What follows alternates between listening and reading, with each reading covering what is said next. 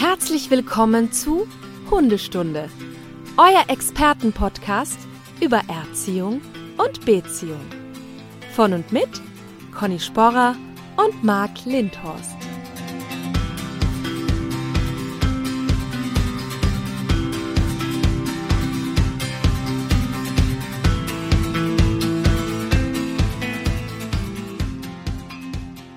Einen wunderschönen guten Morgen, Frau Sporrer, zur ersten Folge im neuen Jahr. Happy New Year, Marc. Schönen guten Morgen. Yes! Oh Mann, ey. Wie lange war der jetzt die Pause? Ja, sehr lange. Sehr, sehr lange. Äh, gef gefühlt ein halbes Drei Jahr. Wochen oder so. Ja. Oh Gott, oh Gott. Ich hatte schon Entzugserscheinungen. Wie war dein Silvester? Sehr entspannt. Also für die Hunde vor allen Dingen. Äh, Herr Doktor leidet ja leider unter Silvester, also dieser Knallgeräuschsensibilität. Ähm, wir haben aber dieses Jahr zum ersten Mal was Neues ausprobiert, neben CBD-Öl, was der schon 14 Tage vorher bekommen Mhm. hat.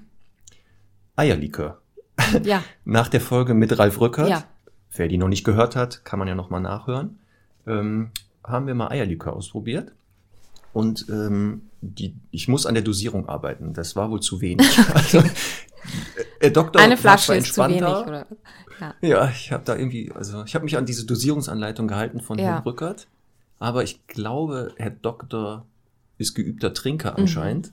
Das hat ihn nicht beeindruckt. Also da muss ich wohl noch ein bisschen dran arbeiten. Aber es war entspannter als die Jahre davor, das muss ich wirklich sagen. Für Charlie war das ja so das erste richtige Silvester mit Knallen. Der ist ja so ein Corona-Hund, der hat ja das, das eine Silvester ja kaum, da gab es ja keine Knallerei Ja. zum Glück. Ähm, und fand das jetzt nicht super, aber war jetzt nicht so panisch. Okay. Deswegen. Ja. Und haben wir ganz entspannt gemacht. Und selber? Ja, ich war ja im Flughafenhotel. Ne, das ist ja mein Geheimtipp. Ähm, ich bin ja immer sehr präventiv bei Semmel. Die hat da noch keinen Schiss davor, aber ich möchte einfach sie auch nicht irgendwie in die Situation bringen, dass es mal passiert. Und ich habe eine Freundin begleitet, die eine sehr ängstliche Hündin hat. Das kam erst mit dem Alter. Ne? Da ist ja, also irgendwann hören sie nichts mehr, da ist es dann auch wieder gut, aber ähm, in so einer Zwischenphase ist einfach die Verunsicherung immer größer. Also da sind Ängste einfach immer mehr da. Das kennt man ja auch von den Menschen. Und das war äh, sehr, sehr nett. Wir haben es uns wirklich nett gemacht. Ich habe ja, ich glaube, am Vortag war ich im Frühstücksfernsehen eingeladen in Österreich und habe ähm, diesen Tipp auch nochmal gegeben, beziehungsweise auch gesagt, dass ich da bin. Das überlege ich mir fürs nächste Jahr nochmal. Ah, nee, gab es, gab es Nachahmer und äh, hier Stalker? Ja, aber ich würde jetzt Nein. nicht, also ich, ich glaube jetzt nicht, dass die alle wegen meines Tipps dahin kamen, sondern einfach immer schon da waren. Aber es war halt natürlich, um jetzt, sage ich mal, abzuschalten, schwierig, wenn da jetzt irgendwie 60 andere Hunde im Hotel sind. Und ähm, also die Idee haben offensichtlich sehr viele. Und äh, ich, ich frage mich dann immer, was die anderen Hotelgäste sich dann denken müssen. Was, was da jetzt irgendwie für eine Hundemesse abläuft oder so. Ja, entweder das, die denken, das ist eine Hundeveranstaltung, oder die hören auch unseren Podcast oder ähm, unsere Tipps und wissen, ah, okay, Silvester, Ja, wenn man einen Hund hat, der Probleme hat, so weit wie möglich vom Knallen weg, Flughafenhotel, das ist die Lösung. Also das Genau. kann ja nur so sein. Ne? genau. Apropos Podcast, Frau Sporer. Yes. Du weißt schon, was unsere Aufgabe ist bis zum 6. Februar. Ne? Aber ja, Und zwar, Wir, wir müssen ah, jeden Stundi auffordern, jeden Tag für uns abzustimmen für den Ö3 Podcast Award. so, übrigens nicht nur Stundis, auch die Nicht-Stundis oder Neustundis. Ja, Ich will, ich nochmal, ich betone das jetzt. Es gibt wenige Sachen, die ich wirklich will. Ich will diesen Titel des Ö3 Podcast Award haben.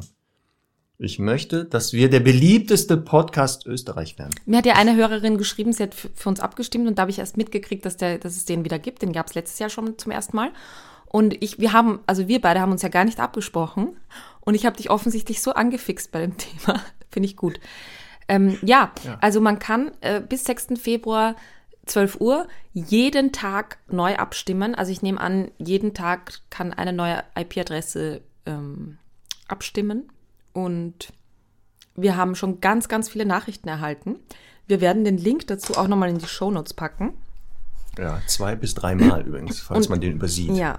Und ich sag mal so, ne, letztes Jahr waren in den Top 3, also natürlich kein Hunde-Podcast, aber drei österreichische Podcasts. Unsere Chance ist, dass wir die meisten HörerInnen in Deutschland haben. Und Deutschland bekanntlicherweise etwas größer ist als Österreich. Und dementsprechend könnten wir eventuell auch dadurch mehr echte und ehrliche Stimmen bekommen. Also, wenn euch gefällt, dann bitte, bitte, bitte, so oft es geht, für uns abstimmen. Genau. Man muss auch nicht Ö3 hören. Man muss nicht in Österreich wohnen, kein Österreicher sein. Genau. Man kann auch so teilnehmen. Und genau, was du gesagt hast, nochmal, ich will diesen Titel. Conny, ich will, dass wir beide dann, du im Kleid, ich im Frack, diesen Auszeichnung entgegennehmen. Na? Okay, Marc, die ersten drei werden zur, zur Morning Show eingeladen. Ich meine, wir können dann gerne um 5 Uhr mit dem äh, Frack und Ballkleid da auftreten. Fände ich auch sehr lustig eigentlich. Ähm, das ist mein Versprechen an alle jetzt, die teilnehmen. Okay. Wir werden, genau wie von mir jetzt geschildert, ich wiederhole, im Frack ich, du im Ballkleid ganz groß im Morningstudio auftauchen und diesen Award. Vielleicht möchtest du dann auch endlich deinen Tanz ausführen. Wir tanzen da live im Studio. Wie cool ist das denn? So, wir tanzen dem Award dann entgegen. Ja. Ja. Also Ö3 ist übrigens der größte österreichische Radiosender und die haben eben letztes Jahr diesen Podcast Award ins Leben gerufen. Finde ich eine sehr coole Sache. Ich bin sehr gespannt. Ja, wenn man sich die letzten Top 3 da, die Plätze da guckt, was das ist, ne? Ja. Die sind alles Schrott. Das ist doch alles Schrott. Also das kann, kann doch kein Mensch hören.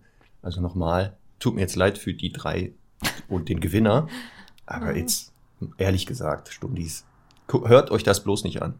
Das könnt ihr euch sparen. Das war nix. Das ja, es ist schön, dass du so ein fairer Wettbewerber bist. Toll. ähm, gut, ja. was haben wir noch? Was haben wir noch? Achso, pass auf, ähm, warte mal, was war noch? Äh, also ich habe ich hab noch, ich habe was Lustiges zu erzählen. Ich habe ja, ja. habe ich ja einmal erwähnt, ein neues Auto. Ne? Das ist jetzt nach ah, ja. sieben oder acht Monaten Warten angekommen. Und das Auto kann sehr, sehr viel sprechen. Ja? Das und Auto spricht. Das Auto spricht. Also man kann mhm. sich aktiv mit ihm unterhalten. Und unter anderem, halte ich fest, habe ich spaßhalber die Frage gestellt, erzähl mir einen Witz. Und Nein. du ahnst es nicht, was kam. Wie heißt ein Hund, der zaubern kann? Ich weiß es. Wirklich? Sag. Labracadabrador. ja. Cool ist ich das mein, denn? Das Nochmal, das Auto hat dir einen Hundewitz erzählt. Ja. Weißt du, was das bedeutet? Mhm. Dass das Auto dir genau zuhört. Wahrscheinlich. Die lernt auch mit, ja. Und, ja. Ja. Einen anderen Hundewitz habe ich auch noch, den hebe ich mir vielleicht mal für später auf. Ja. Also es war wirklich verrückt. Also so, als ob du den Chip manipuliert hättest, so ein bisschen. Wer weiß, Conny. Ja. Kann ja sein. Ja. Ne? Als ich gesehen habe, was du für ein Auto äh, bekommst, habe ich natürlich alle Beziehungen spielen lassen. Mhm. also ja, zu, zumal das wird in deinem Land, Heimatland produziert. Ne? Das, das so. ist ja dann deswegen besonders verdächtig. Ja. Das wird ja sowieso Pflicht demnächst. Dass da immer, dass das jetzt in jedes Auto, was diese Funktion hat, dass es mit einem spricht und auch Witze erzählt, immer Hundewitze ja. kommen. Das ist, das ist ja super. Apropos Hundewitze, ich sehe gerade, dass deine Hose, die du anhast, da Hunde drauf sind. Ja, das ist meine Pyjama-Hose. Wir nehmen ja immer recht früh auf und ich muss auch selber immer wieder lachen, weil am Anfang war ich noch so richtig gestriegelt und geschniegelt. Und Gut, jetzt, dass, ja. jetzt Gut, dass du das jetzt sagst. Mache ich mir einen Dutt, putze mhm. die Zähne, drücke mir einen Kaffee runter und dann ähm, setze ich mich schon. Ja, das ist wie in Beziehung. Ne? Wir sind jetzt ein ja. Jahr in dieser Beziehung. genau. Und am Anfang hast du dich noch aufgedonnert, warst noch wirklich motiviert, wolltest mich da beeindrucken. Und jetzt ja. sitzt du da genau wie gerade, weiß ich nicht, unterm Bett hervorgekrochen. Naja. Ich alleine halte aber die immer aufrecht. Ich halte das immer aufrecht. Ja. ja. Aber da hinten dein Bett Friseur. ist noch nicht gemacht. Ja, hallo. Guck mal. Sehr lustig. Das ist nicht mein Bett. Herr Ach Doktor so, das liegt. ist, Doktor. das ist okay. Herr Doktors Bett. Okay. Natürlich. Okay. Ja, Entschuldige, ich wusste nicht, dass der ein eigenes so. Bett hat. Pass ja. auf. Ach so, genau, bevor wir das auch vergessen und gleich ins, zum Thema kommen, zu dem ich wieder ganz smooth überleiten werde. Kannst du schon ja. mal drauf gefasst machen. Aber Erst ähm, unsere Songs auf der Playlist. Die wächst und wächst und wächst. Ja. Ach so, und da eine Sache. Oha. Wir haben wohl da einige Fehler äh, manchmal gemacht. Also ich habe behauptet, Dolly Parton hätte für ihren Hund das Lied äh, äh, geschrieben. Jetzt hat mir aber eine, ein Stundi oder eine Stundin, wie heißt denn das dann? Na gut, Stundi ist für alle. Stundi ist äh, geschlechtsneutral. Ist, ist genau. geschlechtsneutral, hat mich darauf hingewiesen, das stimmt gar nicht. Das wäre wohl nicht ihr Hund gewesen, sondern für eine ihre Schwägerin oder irgendwie sowas. Mhm. Also ich habe das jetzt nochmal versucht, gegen zu recherchieren. Ich glaube dem Stundi mehr als Google und Co. Also Ja. das zum Punkt eins. Genau, und ähm, der, genau, und dann hatten wir doch die Frage in einem, war das nicht in dem Lied? Christmas is going to the dogs oder so, ne? Christmas is going to the dog. Und ich habe, Oder ich so. nenne es jetzt mal als Überbegriff Stundis Planning, ähm, haben wir unaufgefordert ein paar Berichtigungen bekommen oder, äh, wie soll ich sagen, erhobene Zeigefinger, dass das wohl eine Redewendung ist, dass wenn Christmas is going Ja. to the dog heißt, dass das vor die Hunde geht, hätten wir uns jetzt auch selber überlegen können in Wahrheit. Ist also kein Hundeweihnachtslied wie eventuell angenommen, sondern ist halt Weihnachten nicht so schön. Ja, aber dafür haben wir halt die, die Stunde. Schau mal, ich finde, es ist ein Lied, da kommt Christmas vor und Dog ist für mich schon abgesegnet. Ja. So, deswegen nehme ich das jetzt auch nicht dir übel, dass du da irgendwie den Titel völlig falsch interpretiert hast. Und zum Glück, wie gesagt, haben wir ja die Stundis, die uns auf solche Fauxpas aufmerksam machen. Und wir sind ja bereit, jederzeit zu sagen, sorry. Und jetzt, pass auf, kommt die Überleitung fast zum Thema. Jetzt aber. Heute geht's ja um jetzt heute geht's ja um Deeskalationsstrategien. Ja. Da- Deswegen. Aber wie gesagt, da kommen wir gleich zu. Ähm, wir müssen die äh, Playlist weiter füllen. Ach so. Mhm. Dein, dein Song für heute, was kommt drauf? Mein Song für heute ist von einer äh, Punk-Rock-Band, sag ich mal. Flogging Molly heißt die. Habe ich so in meiner Jugend sehr viel gehört. Und das Ja. Lied heißt Every Dog Has Its Day. Das ist, glaube ich, ein Cover auch von einem alten Western-Lied. Das finde ich sehr, sehr nett. Okay. Hat, heißt wahrscheinlich auch irgendwie wieder was, aber ist mir einfach Ja. scheißegal. So, und dein So, Lied. ähm, genau, von äh, Neil Young, der ist ja schon ein bisschen bekannter. Das Gute bei dir, deinen Songs ist immer, also ich kenne die Bands kaum Ja. und lerne dadurch neue Musik kennen. Neil Young hat über seinen Hund Elvis, Mhm. der ähm, ihn ganz ähm, bei der Tour immer begleitet hat, ein Lied geschrieben, Old King. und Ja, beschreibt da, was für ein toller Hund der war. So ein Ach, Jagdhund, der wie verrückt hinter Hirschen hergerannt ist und auch vom Truck runtergesprungen ist. Also schönes Lied, ganz entspannt kann man wie heißt das das Lied? hören. Äh, Old King, Old King, ja, okay. Mhm. ne? weil der Hund ja Elvis hieß. Ach, toll. Und wir alle ja wissen, ja, Elvis Presley, The King. Ja, ja, ja. Der Hund meiner Gesangslehrerin heißt auch Elvis. Muss ich ihr gleich erzählen. Genau, kann sie mal hören, das Lied. Und dann immer ihrem, ihrem Hund vorsingen. Sehr gut. Sehr gut. So, da haben wir das. Haben wir auch. Ach so, ja, das machen wir ganz am Ende. Ja, wir, ja, wir haben ja hier ein, also das für die Stundis, ne? Und noch nicht Stundis. Wir haben ja hier immer so einen Plan, den wir abarbeiten müssen. Ja, Und, also ähm, vor jetzt allem sind wir du. bei Folge 48. Ja, das haben einige auch schon rausgefunden. Ja. Genau. Dass ich hier die, die, das, den roten Faden auch habe in der Hand. Wir sind jetzt bei Folge 48 übrigens, Conny. Weißt du, was das bedeutet? Ja. Noch zwei Folgen. Ja. Und dann sind wir bei einer magischen Zahl. Der Beim- 50. Folge. Ja. Krass. Und wir haben doch einen Aufruf gestartet an die Stundis, ne? Ja. Wie ist da der Stand? Ja, wir haben tatsächlich noch nicht so viel bekommen, dass das wirklich ähm, sich als Intro oder Outro in eine Folge pack passen würde, packen lassen würde. Ähm, wir möchten gerne nochmal aufrufen, schickt uns via Instagram, via Sprachnachricht, äh, per Mail, wie auch immer, nochmal ein paar nette Worte zum Podcast. Wir bekommen ja wirklich täglich ganz tolle E-Mails mit ganz tollen äh, Komplimenten. Ein äh, lieber Kunde hat mir gestern geschrieben, auch, also der hat äh, einen, einen äh, Therapiehund oder Assistenzhund ausgebildet ähm, und hat geschrieben, auch dank der Hundestunde haben wir es geschafft und hat das Zertifikat fotografiert und so. Ähm, Finde ich total schön immer und rührt mich immer sehr. Aber jetzt hätten wir das gerne in Audioform noch von euch. Genau. Wir wollen mal eure Stimmen hören, Stundis. Ja, Also das, was wir da lesen, wir hören dann unsere eigene Stimme, wenn wir es lesen, was ja auch jetzt nicht schlimm ist. Aber wir hätten gerne eure Stimme mal gehört. Ja. Wie hört ihr euch an? Er so oder er so? Also, ja, dass wir mal ein Gefühl dafür haben. Und sagt uns mal, warum Hundestunde auch so ein toller Podcast ist, dass der sogar den Ö3 Podcast Award verdient hat. genau. So, ich glaube, wir haben jetzt oft genug gesagt, dass ich diesen Award möchte. Ne? Ja, auf jeden Fall. Gut, falls ich das vergesse, ich äh, werde das bis zum 6. Februar immer wieder äh, mitteilen. So, dann müssen wir aber jetzt noch äh, die Hausaufgaben kontrollieren. Ich hatte ja wieder Hausaufgaben aufgeben. Jetzt war ja Winterpause. Ja, ich sehe da. So, die Stundis, falls ihr das nicht sehen, Connys Gesichtsausdruck. Schade, dass ihr es nicht sehen könnt. So wie kleines Kind überrascht worden, ne? Ich habe hab gerade wie ein, ein, ein Flashback in Schulzeiten. Genau, Ja. genau das Mein Hund Gesicht hat war's. das Heft So, Conny, gefressen. bitte mal an die Tafel kommen. Ja, Ja. genau. Ja, ja, ja, nix ist.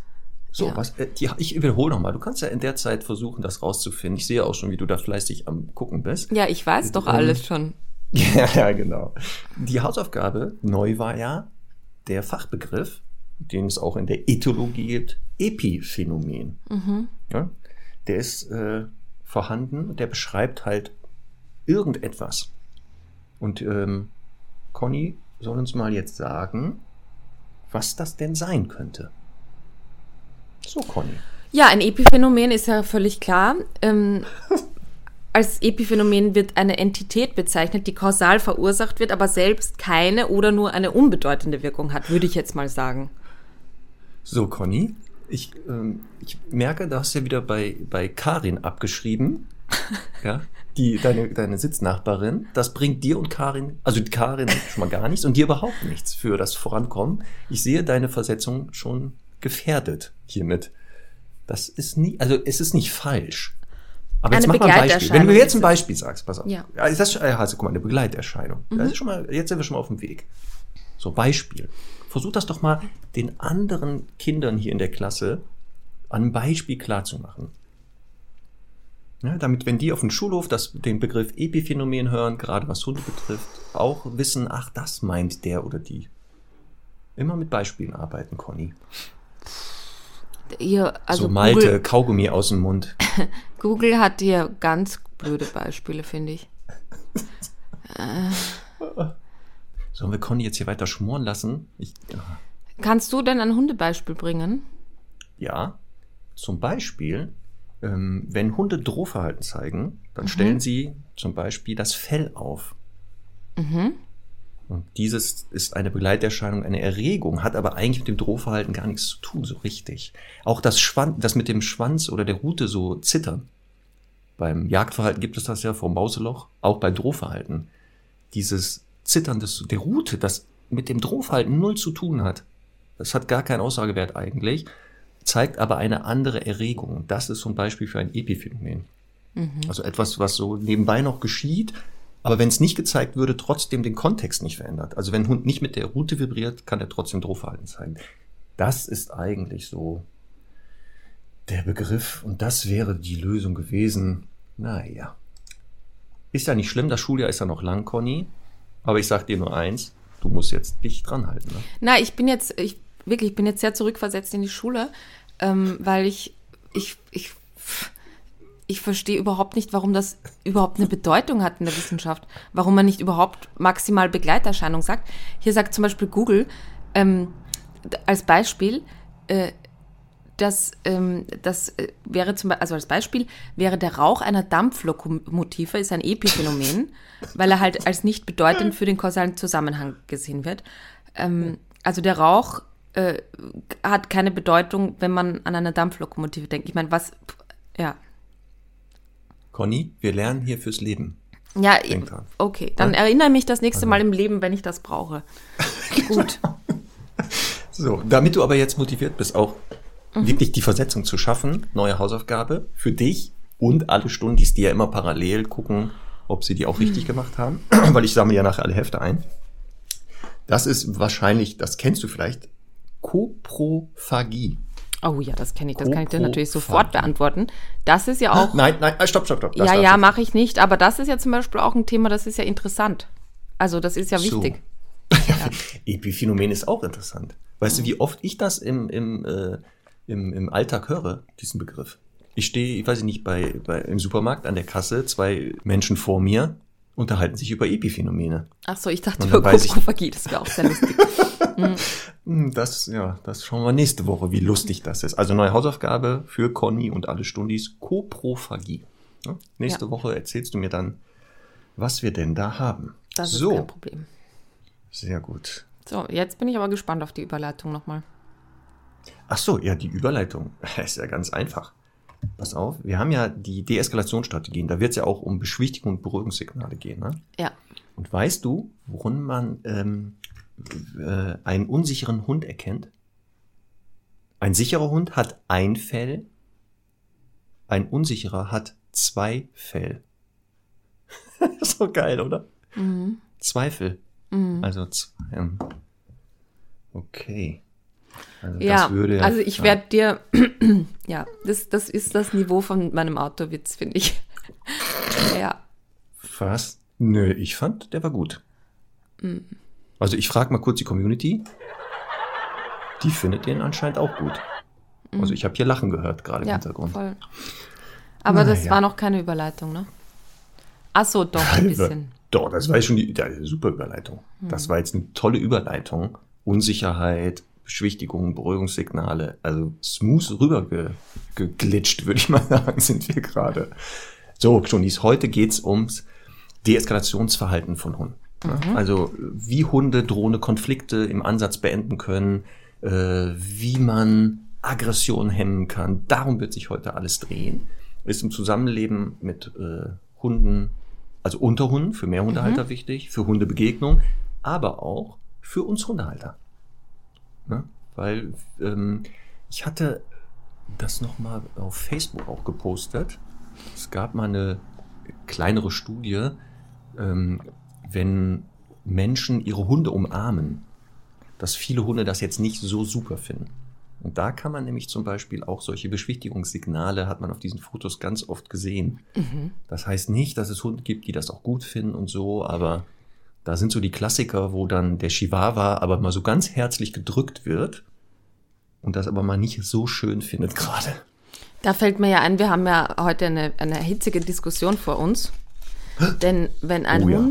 Ein Unwohlsein zeigt, während er umarmt wird, ist es natürlich, zeigt er kein Beschwichtigungssignal, sondern Tja, was, was ist es dann? Was könnte es denn ein dann? Stresssignal, eine Übersprungshandlung oder wie es richtig heißt, Übersprunghandlung. Übersprunghandlung, genau.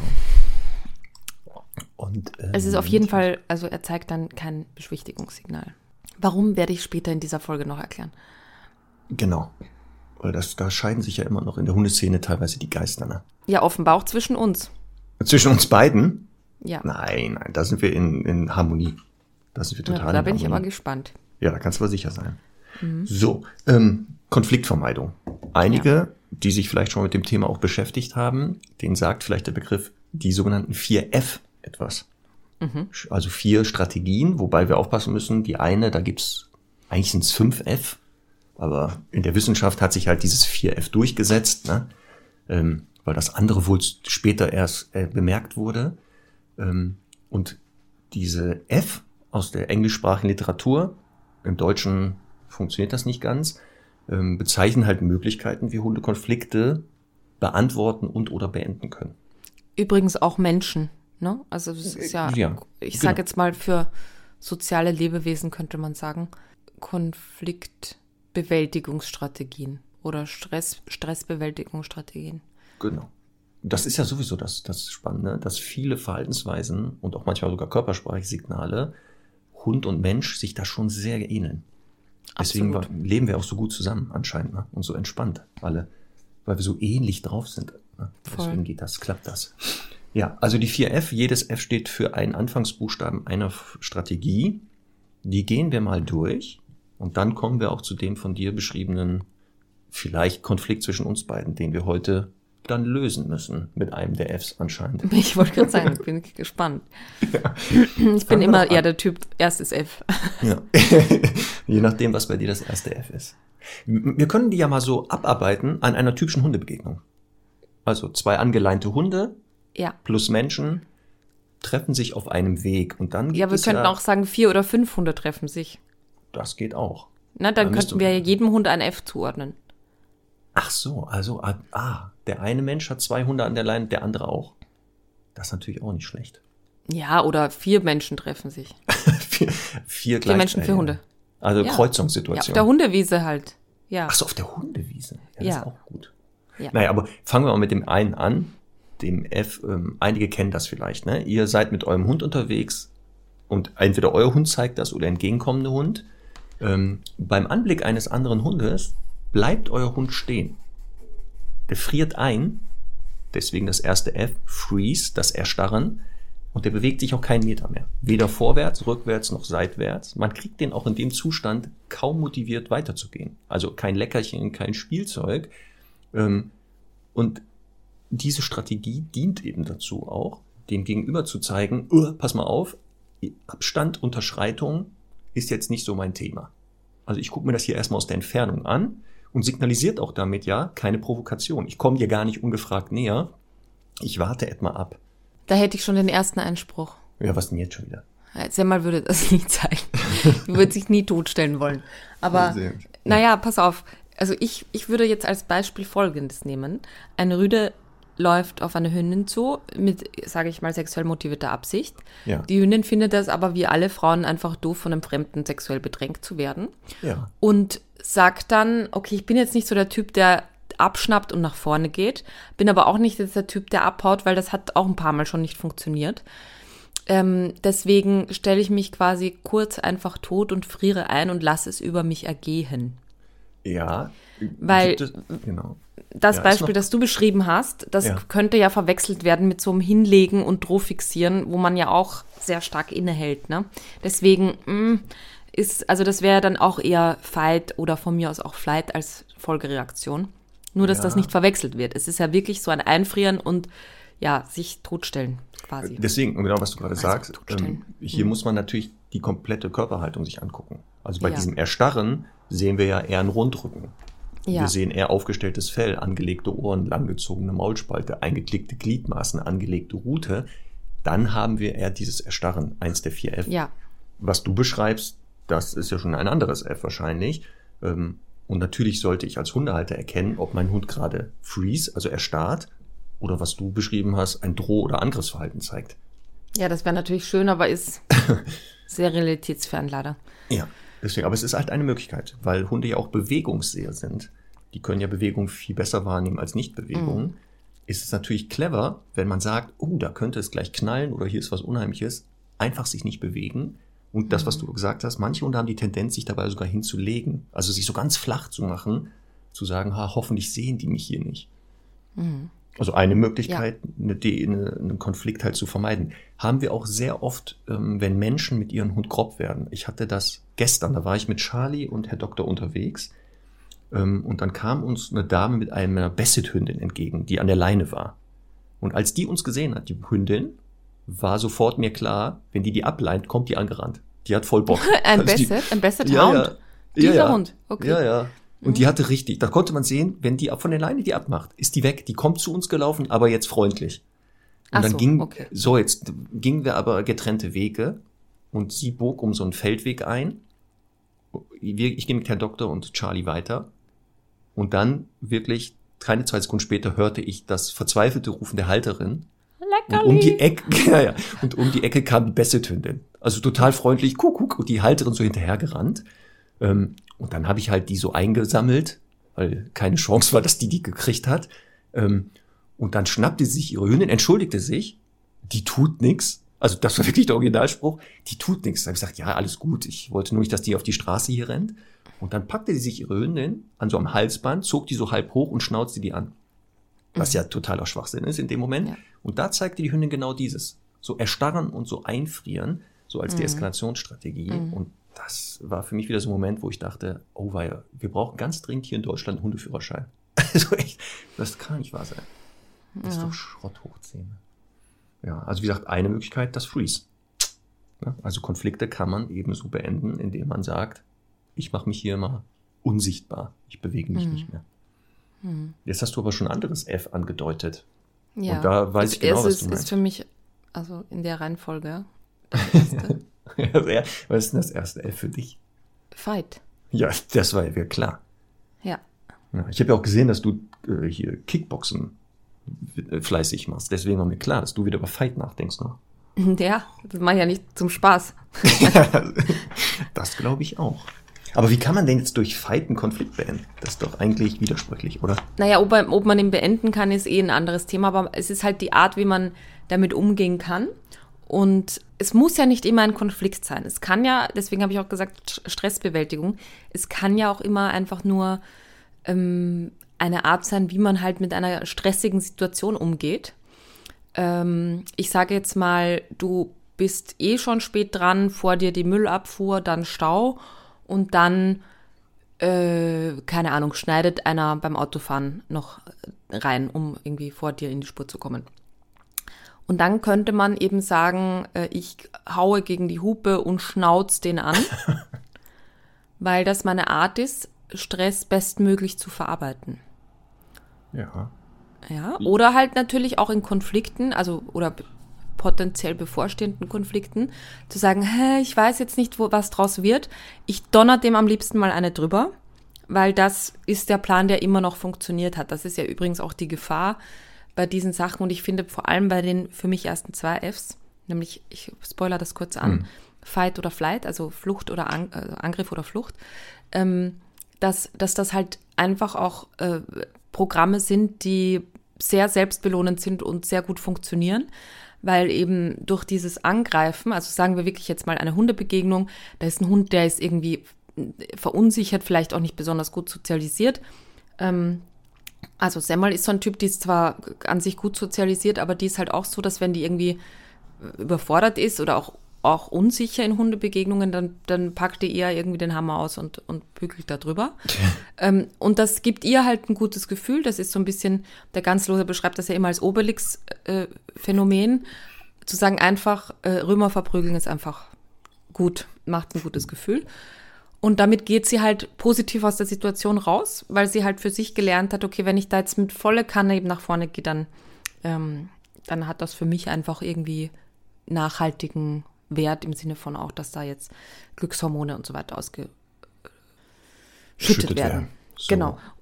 Ja, und das, äh, das, ist, äh, das ist eben, um das kurz nochmal auch ähm, auf, auf Flucht zu übertragen. Ähm, bei Flucht ist es halt auch so, dass, äh, das kennen wir eben bei Flucht, bei Angst, weil, weil es irgendwo draußen knallt, zum Beispiel, Stichwort Silvester, dann gibt das auch dem Hund die bestmögliche Situation, da rauszukommen. Ne? Ähm, oder das bestmögliche Gefühl, weil ja, es gibt wenige Hunde, die dann auch vielleicht angriffsmäßig nach vorne bellen, wenn es irgendwo knallt, aber die meisten wollen halt abhauen und sagen, okay, wenn ich mich jetzt irgendwo drunter verkrieche, das gibt mir in dieser Situation das bestmögliche Gefühl. Und deswegen ist es auch wieder selbstbelohnend. Und das ist halt so ein bisschen die Gefahr. Und ähm, das braucht dann auch immer, finde ich, eben die dann die eine gute Strategie des Halters oder der Halterin, weil es eben ähm, dann darum geht, eventuell gewisse Dinge eben den Hund nicht ausführen zu lassen, um überhaupt mal die Möglichkeit eines anderen Programms zu entwickeln. Also wenn ich jetzt einen Hund habe, der potenziell eben immer ähm, nach vorne geht, weil er halt Konflikte oder auch Unsicherheiten so kompensieren möchte, dann kann, darf ich ihn das natürlich nicht ausführen lassen. Das heißt, da, da muss ich ihn dann gegebenenfalls an der Schleppleine halten oder an der kurzen Leine und leinenführig nehmen, damit er mal einfach sich gewöhnt, da ein anderes Programm abzuspielen. Das ist ja bei uns großteils die Form, wie wir Verhaltenstherapie bei Aggression machen. Ja, und was du auch sagst, genau, dass all diese Strategien eigentlich sehr selbstbelohnenden Charakter haben. Mhm. Sonst würden sie ja irgendwann, also wären sie nicht entstanden und würden auch ja. gar nicht so in dem Kontext gezeigt werden. Und deswegen mhm. zählt auch der, das Fight, also dieser Kampf, auch zu einer Möglichkeit, Deeskalation zu betreiben. Ist, wie gesagt, erstmal denkt man paradox, wie wenn ich äh, weiß ich nicht, Drohverhalten zeige oder Angriffsverhalten, wie kann ich da einen Konflikt beenden, indem ich dem anderen auch signalisiere, gerade durch Drohverhalten, ich bin bereit. Also du musst dir jetzt dreimal überlegen, ob du wirklich sich mit mir anlegst. Ähm, und so kann man halt wirklich ernste Kämpfe vermeiden. Das ist auch das Ziel nachher in der ersten Phase des Drohverhaltens, bevor es überhaupt zur Beschädigung kommt, dem Gegenüber die Möglichkeit zu geben, aus der Situation anders rauszugehen. Ja. Das kennen ja auch einige, ne? Die Rüden, die sich da steifbeinig im Park umkreisen, wo man schon merkt, da brennt gleich die Luft. Mhm. Und dann einer aber merkt, ah, verdammt, das funktioniert anscheinend nicht. Und sie sich dann doch aus dieser Situation lösen, ohne dass sie da übereinander herfallen. Der eine sich aber immer noch natürlich nochmal umdreht und dann dem anderen nochmal signalisiert, verbal durch Bellen, pass mal auf, ich hätte dir in die Schnauze gehauen, aber ich ja. äh, da hinten, ich muss da mal ganz kurz gucken gehen. Ja. Deswegen kann man das auch so sehen. Ähm, und das Spannende ist so, ähm, was ich bei Hunden beobachte, bei den eigenen, aber auch jetzt ähm, draußen oder bei Kundenhunden, dass viele Hunde dieses ähm, F-Fight eher selten wählen. Also wenn sie die Lernerfahrung gemacht haben, was du gesagt hast, die anderen funktionieren nicht, dann ja. Aber wenn das jetzt noch sehr junge Hunde sind, die noch nicht viel da Kontakt mit Hunden hatten, dann ist nicht die erste Idee oft Angriff, sondern das ist eigentlich so das letzte Mittel der Wahl, was aber durch Lernprozesse das erste werden kann. Ja. Ja, das wissen die ja dann auch. Ähm, Und sie nutzen das dann natürlich. Und du hast ja auch gesagt, wäre ich auch Fan von, wenn ich weiß, mein Hund, wenn der in so eine bedrohliche Situation kommt, wählt sehr schnell den Vorwärtsgang, als Halter einzugreifen, weil natürlich, ne, ähm, Aggression kann eine Gegenaggression auslösen. Und ähm, das muss draußen nicht sein. Also wir sind ja beide Fan von, äh, die müssen das selber regeln, dass das Schwachsinn ist. Die Hunde müssen da ernste Konflikte überhaupt nicht selber regeln. Sehe ich gar nicht ein. Ja. Haben wir auch schon aua mehrfach gesagt. Also Was, deswegen. was ist jetzt passiert? Also im Sitzen wo angeschlagen. ja, ich habe mir die Hand angehauen. Ach, Okay. es ist irgendwie, weiß man nicht, das neue Aber Jahr. Marc, ja, die, also die, ich würde mal sagen, Fight und Flight sind ja so die ältesten Erkenntnisse, die es da eben Ja. gibt. Ne? Die zwei, dann sind immer Ja. mit der Zeit noch mehr dazugekommen. Ich beobachte wirklich immer, dass es eben genauso auch bei Menschen, aber auch bei Hunden einfach Typen gibt, die einfach eher dazu tendieren, eine unangenehme Situation, Stress oder einen Konflikt eher mit Angriff zu lösen. Und dann gibt es halt die, die einfach das eher mit äh, Rückzug und Flucht unter Anführungszeichen lösen. Also so als Beispiel, als Mensch kennt man ja, man wird angerempelt. Und dann gibt es die Menschen, die sich sofort dafür entschuldigen, obwohl sie gar nicht die Rempler waren quasi. Oder welche, die sofort sich irgendwie groß machen und zurückrempeln wollen oder irgendwie jemanden anschnauzen. Und das sind ja, das finde ich halt so spannend, weil das geht so schnell. Das kannst du ja jetzt nicht erst rational irgendwie bewerten, so wer ist schuld und da, da, da, wie man damit umgeht, sondern das ist halt eben sowas. Oder eben, ich werde geschnitten beim Autofahren, dann gibt es welche, die sofort auf die Hupe hauen und sich halt aufregen und andere, die halt entweder ja gelassen damit umgehen oder halt eher sofort auf die Bremse steigen, um äh, da ja halt Schlimmeres zu vermeiden. redest Und du da jetzt von bestimmten Menschen, die du kennst, die du täglich im Spiegel siehst zum Beispiel? Ja, aber da muss ich sagen, im Straßenverkehr bin ich das gelassenste überhaupt. Also da ist sogar, ähm, also wirklich, da, das kann mich einfach nicht aus der Ruhe bringen, weil das so unnötig ist. Das ist so ein unnötiger Energieverbrauch, finde ich, sich über solche Dinge aufzuregen. Und es ist ja irgendwie jedem selber auch schon mal passiert, dass man vielleicht irgendwie, keine Ahnung, im toten Winkel jemanden übersehen hat und dann geschnitten hat. Ich meine, das ist halt einfach so ähm, finde ich, finde ich wirklich ganz schlimm. Ich habe am 24. Dezember, da habe ich ja meine Mama besucht und bin dann ähm, so über die über so eine Stadtautobahn da hingefahren und dann habe ich vor mir so beobachtet, dass zwei Autos sich so die ganze Zeit so nebeneinander ähm, schneiden wollen und auf, also bremsen und so. Habe ich gedacht, was ist denn mit denen? Was haben die einen Streit oder machen die Spaß? Dann sind die zur Ampel, sind ausgestiegen beide und haben sich so beschimpft am 24. Dezember. Aber wirklich also wirklich Sprüche, die habe ich noch nicht gehört, ja. Und dann denke ich einfach, was, was bitte kann jetzt so schlimm gewesen sein, um mich da so aufzuregen? Also wirklich, die, die, das verkürzt ja die Lebenszeit einfach, wenn ich das auf Dauer so mache. Kann ich überhaupt nicht nachvollziehen. Es gibt natürlich Dinge, die andere nicht stören, die mich auch sehr aus der, aus der Ruhe bringen. Aber bei Straßenverkehr wirklich, also würde mir nichts einfallen, wo ich so ausrasten würde. Ja, da gehöre ich leider zu dem von dir beschriebenen äh, Persönlichkeitstyp. Tatsächlich. Oh. Schau. Also ich bin froh, dass ich oft sehr allein im Auto bin und keine Beifahrer habe. Aber die müssten ja denken, ich bin irgendwie mordlustig oder sowas unterwegs. Ich habe schon manchmal wirklich Gewaltfantasien für Kleinigkeiten. Aber ich Das arbeite habe daran. ich nicht von dir gedacht. Ja, ich, deswegen. Wir lernen pass uns ja auch hier kennen in dieser Beziehung immer mehr. ja, was ich, was ich aber sagen wollte, bei Semmel zum Beispiel, mir ist das einmal passiert, ich war mit der in einem Café. Ähm, sie ist tatsächlich ein bisschen ungünstig gelegen, war auch meine Schuld, sodass ihre Route in den Weg ragte. Dann kam ein Mann vorbei, hat sie natürlich nicht gesehen, steigt drauf und ihr erstes Programm war, dahin zu fahren und sich aufzuregen. Und ich würde eben, wie du sagst, auch behaupten, dass 90 Prozent der Hunde erstmal aufquietschen und reflexartig weg, weg wollen. Und das ist eben bei ihr nicht so. Und deswegen glaube ich, dass man wirklich, also das kann natürlich auch mit Erfahrung und Vorbildwirkung von anderen und so zu tun haben. Aber grundsätzlich glaube ich, dass man einfach eher so der Typ ist. Ähm, Welpen, ganz klassisches Beispiel. Ähm, du kennst das ja sicher auch mal, wenn du irgendwie so einen Schnauzgriff vorzeigst oder so bei Welpen. Da gibt's ja die, die sofort äh, zurück irgendwie schnappen wollen. Ja. Oder die, die halt sofort, äh, Ne? Und da, da, das, da, ja, da, da, du ne? hast recht. Ich, ich glaube auch, dass natürlich diese Grundpersönlichkeitstypen, der A- oder B-Typ oder sowas, Ja. schon auch beeinflussen, wie der Hund zu Beginn, wenn er ganz jung ist, ob er eher Fight- oder Flight-Kandidat ist. Das sehe ich genauso genau wie das Beispiel der Welpengruppe. Da, wenn da zwei aneinander geraten, gibt es den einen, der sofort den Konflikt annimmt und dann da, äh, weiß ich nicht, wie so ein Kesselflicker sich gebärdet und den anderen Kandidaten, der bei sowas sofort kleine Brötchen backt. Oder genau bei Korrekturen sagt, ah, okay, ich, ich gebe auf und ach ja, alles gut, lass uns bitte Freunde sein. Und der andere, ich nenne ihn mal den Terrier-Typen, ja, genau. Jack Russell Terrier und Co. hatte als Welpen, die bei einer Korrektur mit einer Gegenaggression sofort Ja. kernig gegenaggressiv waren. Deswegen, ja, ähm, später durch Lernerfahrung. Und das ist ja nachher, was dann passiert im, im ähm, Zusammenleben, weshalb auch Hunde, wenn die jung sind, sehr viel Kontakt mit anderen Hunden haben sollten, mit ausgewählten Hunden, weil sie eben genau diese 4F lernen müssen. Sie müssen lernen, außer Fight gibt es übrigens noch drei andere Möglichkeiten. Ja. Denn wer ständig da draußen rumrennt und Stress macht oder Stress sucht, der lebt eben nicht lange.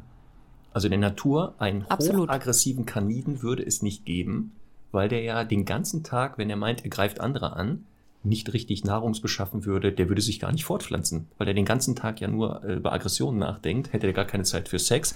Plus würde er eine Hündin finden, die würde sich ja dreimal überlegen, ob die mit dem verrückten Kinder hat. Also wenn der schon so beknackt ist, dann ist er eine Gefahr für die eigenen Kinder.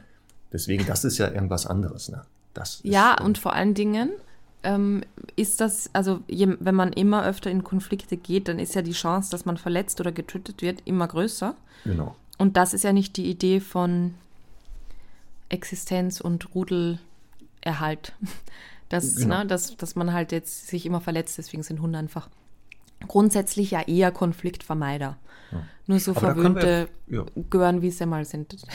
Da können wir mal vielleicht die Stundis fragen. Also habt ihr eher den Typ, wir nennen den jetzt mal den Terrier-Typ, der, ja. wenn es zu einem potenziellen Konflikt kommt, sagt, Ärmel hoch, Nummer ziehen, Schnauze hauen? Mhm. Oder habt ihr eher so den, was ist denn das Gegenteil? Welche Hunderasse ist denn eher so die Devote?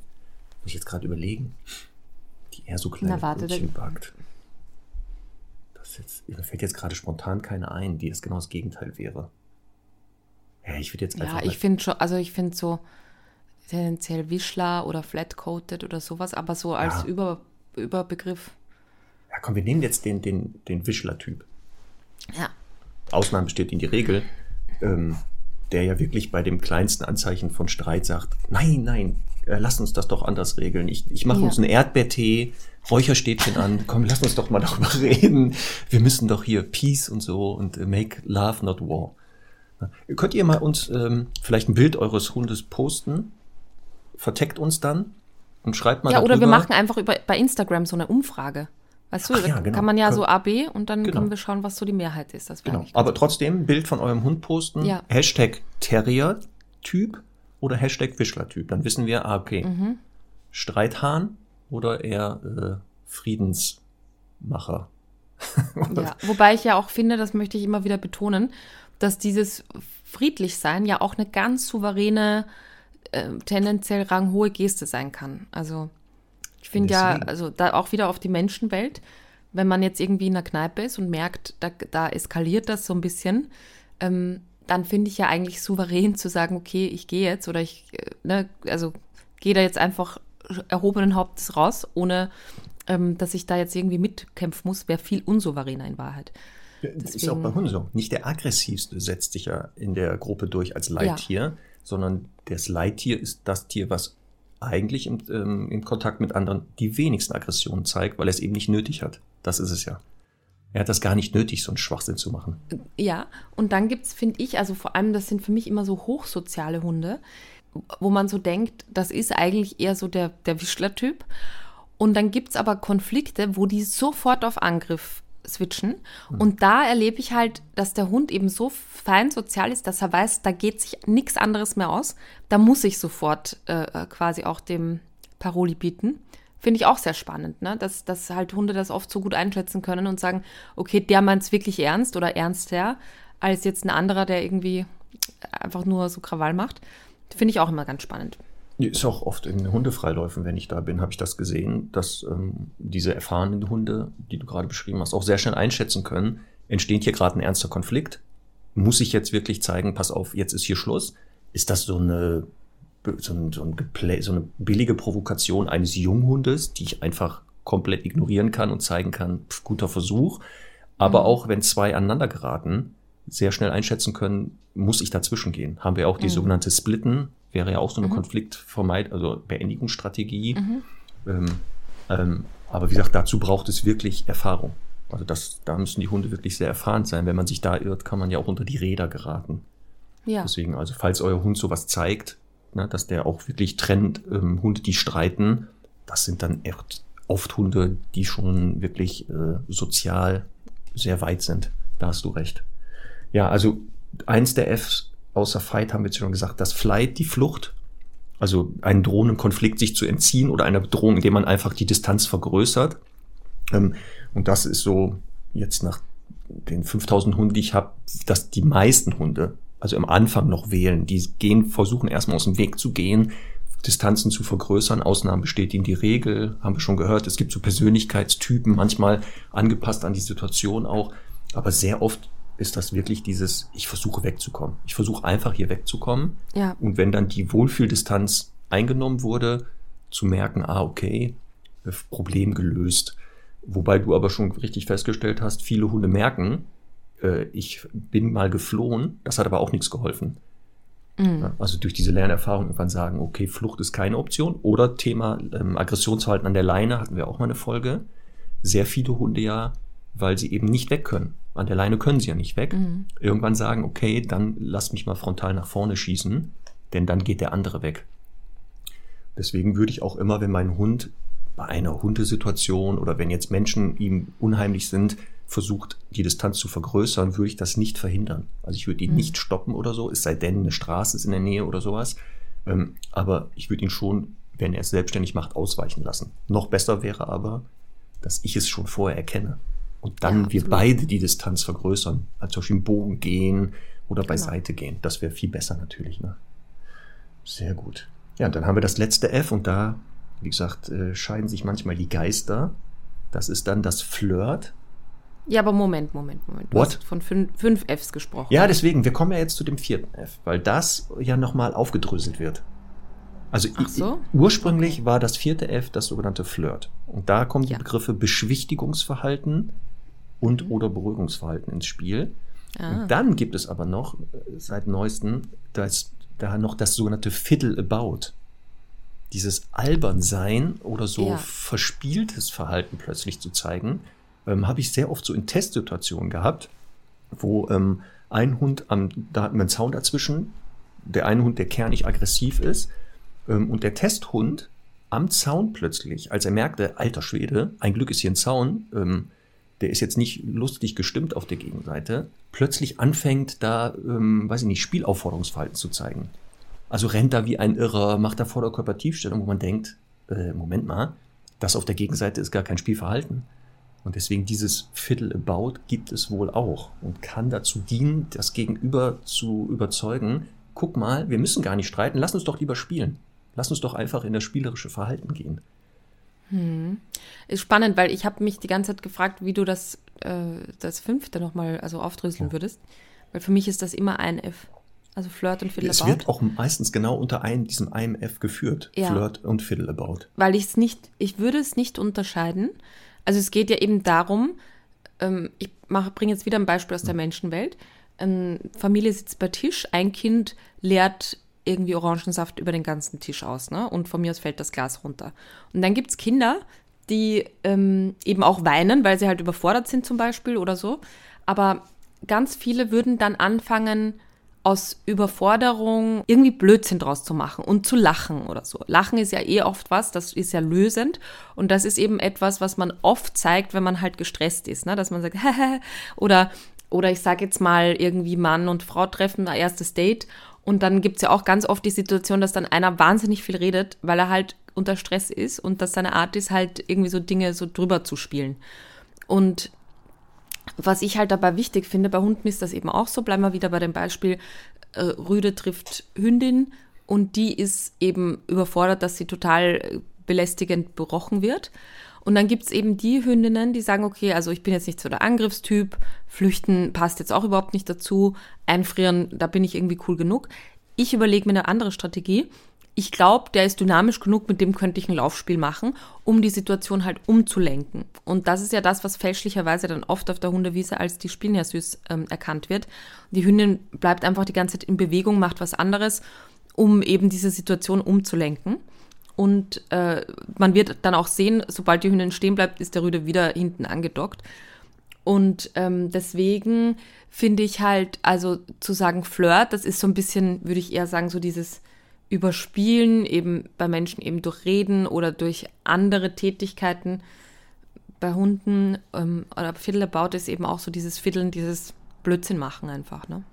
Ja, das von mir beschriebene Spielverhalten, was da gezeigt wird, ist schon unter, also ein Unterschied zum echten Spielverhalten. Bei ja. diesem in Konfliktsituationen, wo dann genau der Hund sagt, ach, wir machen lieber ein Rennspiel, ist die Körperspannung schon erkennbar bei diesen Hunden. Die sind nicht so locker, als wenn sie ein echtes Rennspiel machen. Weil genau hier ja immer im Hinterkopf ist, ja, der andere könnte doch eskalieren. Was ja beim echten Spiel niemals funktioniert. Da ist ja ein entspanntes Feld wichtig, eine Sicherheit, die da ist.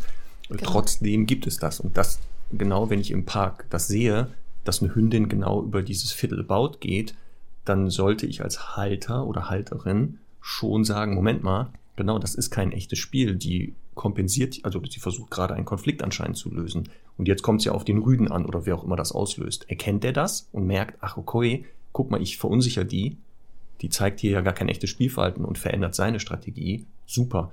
Macht er es nicht, sollte ich irgendwann eingreifen, weil genau Ansonsten kann es halt zu einem anderen F kommen, dem Fight, dass sie irgendwann sagt so, okay, dann knall ich dem eine. Und das ist ja, ja bei Hündinnen leider, dass die ganz schnell die Erfahrung machen, aufdringlich sexuelle Rüden kriegst du durch Flucht, Erstarren, Flirt oder Fiddleabout gar nicht weg.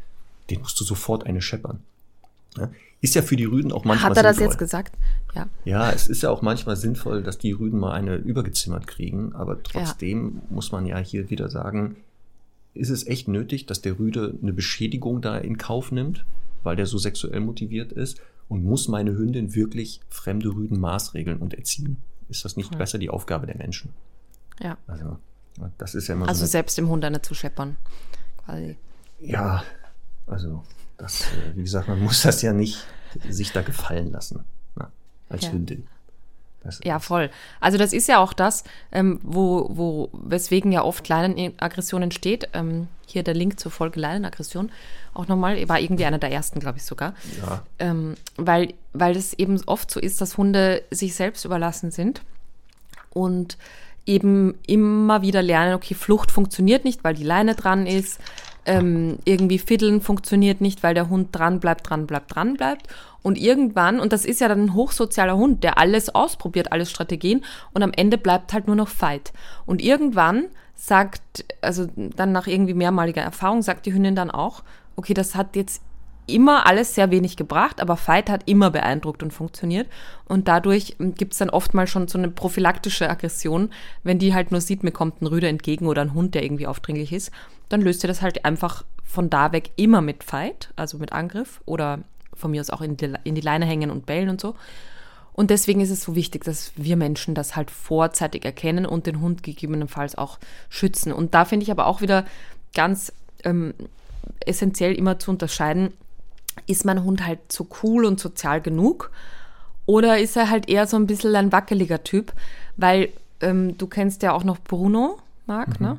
Den, ähm, den Golden Retriever Mischling, den ich halt ab und zu ähm, bei mir habe und der da war es wirklich so, der, der, also den hätte ich immer tendenziell Dinge selber regeln lassen, weil der, ne, dann, der sieht halt drei Sekunden später ein Gänseblümchen und sagt, oh, ein Gänseblümchen. dem, dem macht das halt echt nichts aus. Also es gibt Hunde, die sind da einfach sozial kompetent und souverän genug und die kann man auch mal ein bisschen bisschen, sage ich mal, bedrohlicheres oder bedrohlich, bisschen ernstere Situationen auch laufen lassen, weil man immer weiß, die lösen das ganz gut von selber. Da muss man jetzt nicht übertrieben irgendwie da eingreifen. Aber es gibt halt manche, da muss man sehr übertrieben eingreifen. Absolut. Das, zu einem sozialen Hund gehört auch genau, dass der auch lernt, wie man Konflikte lösen kann. Halt ja. über diese 4F und das sollte ja. der sehr früh halt lernen. Aber genau ich als Mensch sollte trotzdem da drauf gucken. Und mhm. wenn ich sehe, da ist eine Nichtverhältnismäßigkeit in der Antwort ähm, oder nicht eine Angepasstheit, dann greife ich da ein. Also nochmal, da sind wir ja wie Kindergärtnerinnen und Kindergärtner. Das ist unser Job, den genau. Hund schon ein bisschen zu erklären, pass mal auf, wie kann man denn Konflikte lösen? Und wenn ihr jetzt hier streitet, ist das nicht schlimm. Aber wenn das hier länger als, ich sag mal jetzt drei, fünf, acht Sekunden dauert und keiner bereit ist, kleine Brötchen zu backen, dann ist hier aber Schluss. Weil nochmal, wir können das die Hunde nicht mehr in der Form oft durchlaufen lassen. Ähm, Ausnahme wäre Hunde, die zusammenleben. Also die ja. wirklich sich 24 Stunden täglich immer wieder treffen und aufeinander angewiesen sind. Da ja. kann das schon in Ausnahmefällen sinnvoll sein zu sagen, unter kontrollierten Bedingungen lasse ich die jetzt einmal das klären. Einmal und dann ist das Ding aber auch für immer geklärt. Und dann ist dieser Konflikt vorbei. Ja. Aber das geht, wie gesagt, da draußen nicht immer. Weil ich ja eben nicht weiß, ist der andere Hund wirklich bereit, kleine Brötchen zu backen. Und die Hemmung, einem Fremden stark zu beschädigen, ist oft geringer, als ein Gruppenmitglied zu beschädigen. Weil, ja. wie gesagt, das trifft man halt wieder, das, das braucht man, ja. Und deswegen ähm, wäre ich da sehr vorsichtig und deswegen sollte man auch über diese 4F Bescheid wissen und erkennen, was machen die Hunde da gerade im Kontakt? Geht es hier wirklich um Deeskalation oder um was geht es hier gerade? Ja. ja, und ich finde auch, also grundsätzlich würde ich das ja immer in, eigentlich immer unterschreiben, zu sagen, die regeln das schon unter sich aber eben nicht in der Welt, in der wir leben. Weil wir haben Leinen dran, wir haben äh, Verkehrssituationen, die eben auch ausweichen, also nicht möglich machen. Ne? Wir treffen die Hunde in der Stadt irgendwie am, am, am Gehsteig. Ähm, das ist halt, das, das, das lässt ja schon mal gar nicht zu, dass man da im eigengewählten Radius ausweicht und so. Und ähm, ja, natürlich auch viele andere Komponenten, eben das äh, in der Natur wäre ja sowieso auch sehr stark geregelt, dass territoriale Grenzen eingehalten werden. Das ist ja absurd bei uns. Ne? Da leben ja innerhalb eines Territoriums äh, teilweise hunderte Hunde, ähm, dass, äh, die, die ja potenziell eben sich täglich über den Weg laufen und sich halt mögen oder nicht mögen. Also von daher äh, ist die Situation so verändert, dass wir da einfach mithelfen müssen. Genau.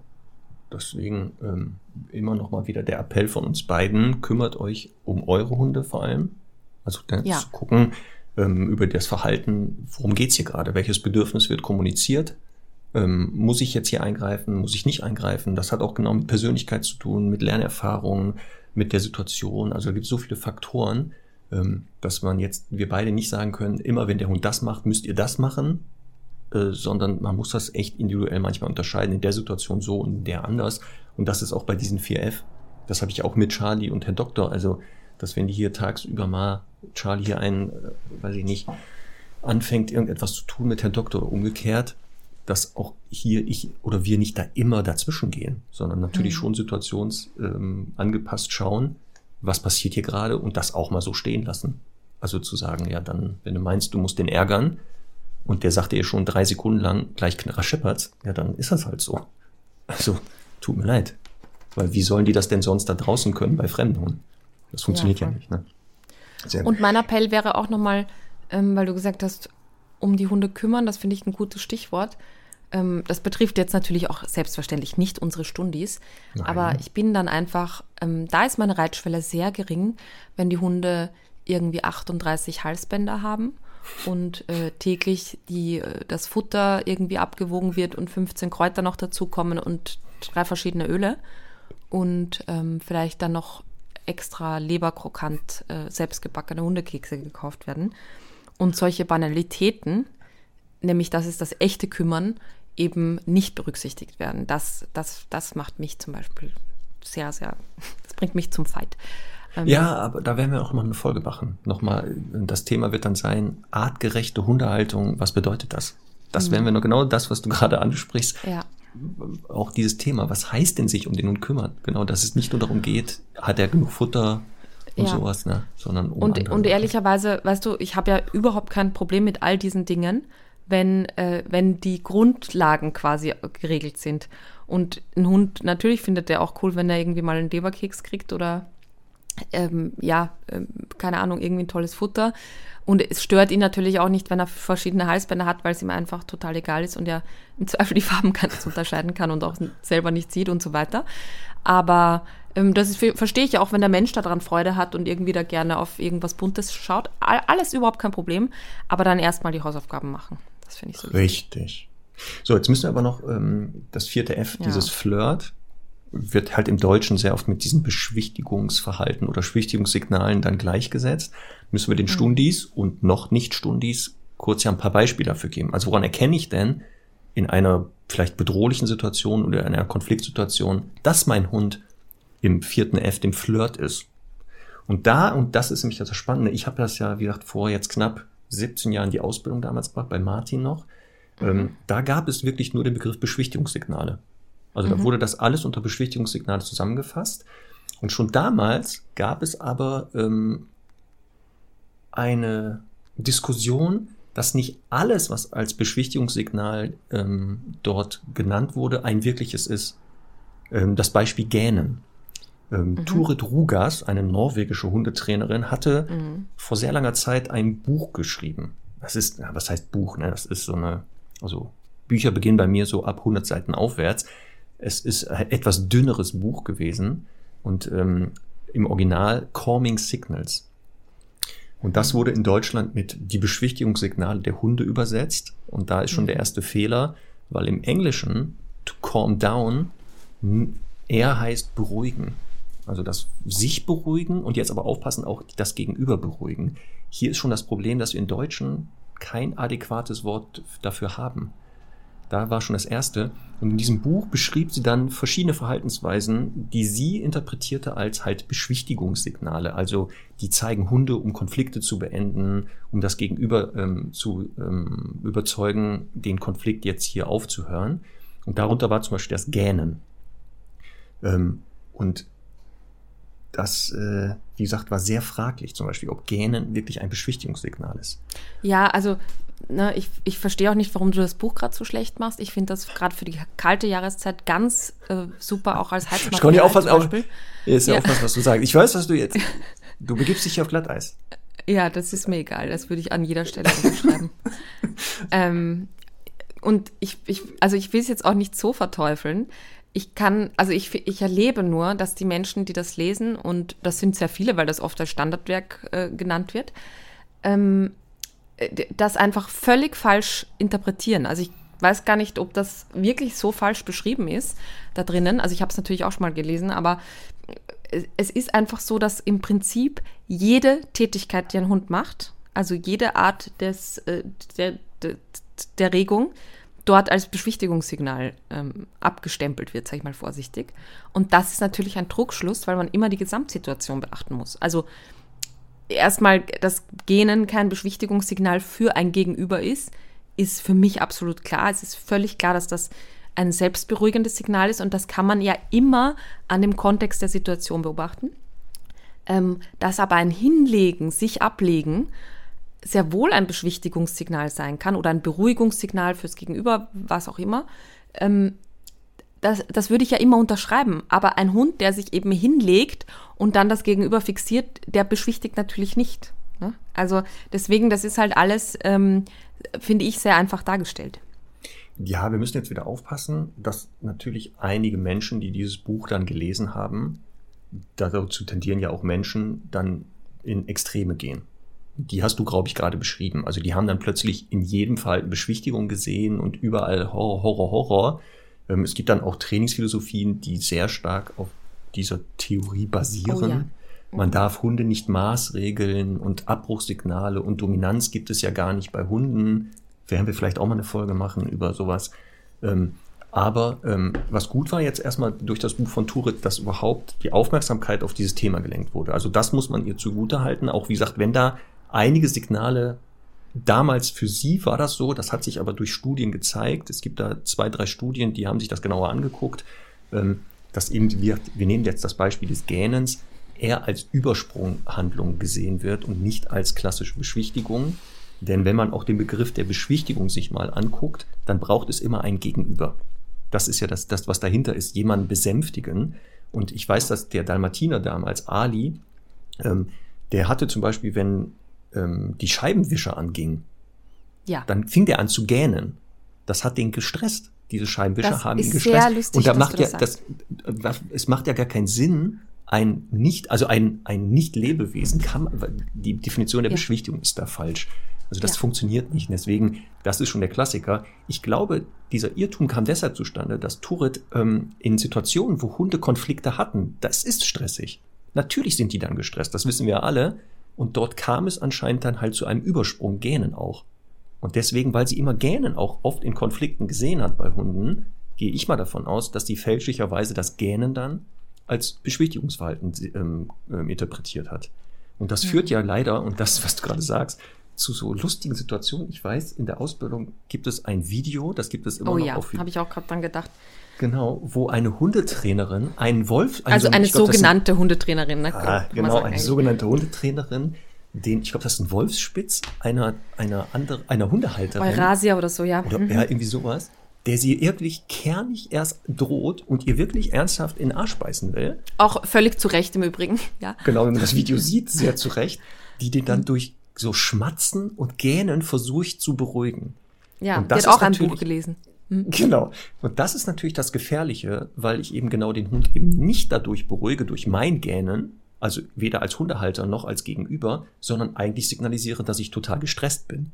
Und deswegen, da muss man natürlich aufpassen. Aber wie gesagt, ansonsten, Stundis, wenn ihr das Buch mal in den Händen habt, lest das gerne mal. Ähm, aber genau, ihr müsst das sehr kritisch äh, gelesen, weil wie gesagt, das ist auch schon ein bisschen älter und man muss aufpassen, ihre Vorgehensweise war nicht ganz wissenschaftlich. Also es gibt leider Ja, keine das, das Aufzeichnung. weiß ich gar nicht. Ich meine, Ja, ich- ne, Wissenschaft oder auch so Studien, gerade was Hunde betrifft, Wissenschaft finde ich natürlich nicht fraglich, besonders in diesen Zeiten, aber ähm, ich finde schon auch wichtig, auch solche Studien mal zu hinterfragen, wie sind die aufgebaut worden, weil da ärgere ich mich ja regelmäßig bei diversen Hundestudien. Ähm, ich, ich weiß aber gar nicht, wie das irgendwie damals entstanden ist. Äh, und du hast es ja auch jetzt sehr nett beschwichtigt, ähm, die, äh, die, dieses Buch, aber grundsätzlich finde ich einfach, das ist schon auch, ähm, da ist schon auch ein bisschen Gefahr im Verzug. Weil wenn man das liest und jetzt einen Hund hat, der drohend oder zwei Hunde gehen drohend aufeinander zu und lecken sich über die, über die Schnauze, dann ist das ja einfach, weil die in, in einer großen Anspannung sind und so ein Ventil brauchen, wo sie halt kurz eine andere Handlung machen, um diese ganze, diesen Druck aus der Situation zu nehmen, für sich selber, weil es natürlich immer ähm, aufregend ist und immer sehr, sehr stressig ist, eben in einen Konflikt zu gehen. Das hat aber nichts damit zu tun, dass eben das Gegenüber jetzt beschwichtigt wird und man doch irgendwie die weiße Fahne hissen will. Und deswegen äh, finde ich schon auch, dass es schon auch kritisch zu betrachten ist, weil wenn man das halt dann laufen lässt und deswegen solche Missverständnisse entstehen, das fände ich halt sehr schade. Ja, und deswegen haben wir auch gesagt, machen wir heute diese Folge. Weil es genau Ja, ist, da ist, wir voll. müssen aufpassen, dass wir genau diese Signale als die auch erkennen, mit der Bedeutung, die sie haben, damit es eben nicht auch unter den Hunden oder mit Mensch-Hund zu Kommunikationsmissverständnissen kommt. Ähm, und nochmal zum Abschluss, die Signale, worauf im Moment sich die meisten Experten einigen, die einen beschwichtigen Charakter haben. Vier, sagt man, sind es im Moment. Die anderen, wie gesagt, könnten auch andere Bedeutungen haben, ist das sogenannte Föteln. Da ist man sich im Moment sehr einig, dass das sogenannte Föteln einen Beschwichtigungscharakter hat, also einen, einen Beruhigungs- und äh, Beschwichtigungseffekt.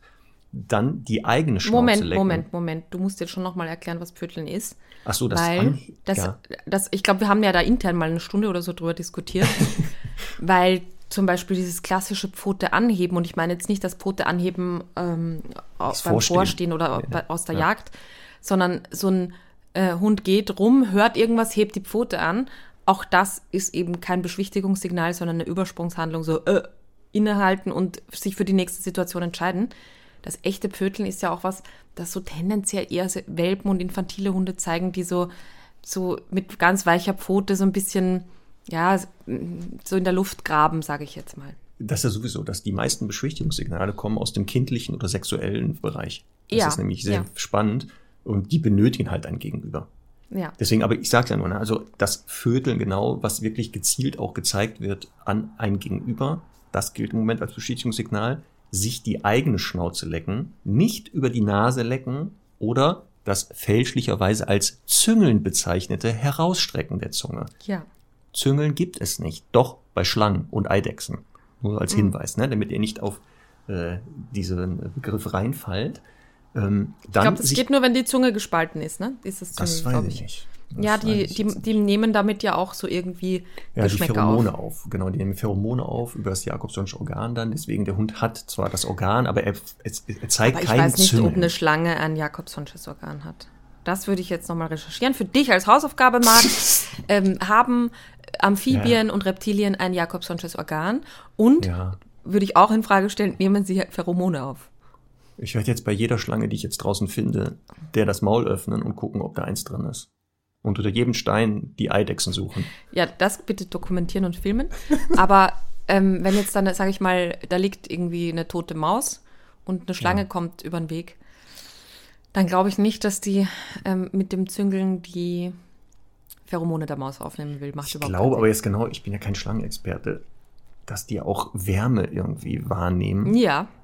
Ob das jetzt mit der Zunge geht, ich begebe mich auf Glatteis und da lasse ich mich nicht drauf rein. Da falle ich nicht drauf rein. Ja. Aber liebe das Stundis, macht euch keine Mühen, das zu erklären in 100 Mails. nein, nein keine Mails schreiben. Bitte jetzt ja. nicht die Reptilien-Stundis mir Mails schreiben ja. oder Conny. Gerne Conny. Conny hat da voll Bock auf sowas. Die mag das gerne, solche Mails zu bekommen. Ich brauche das nicht.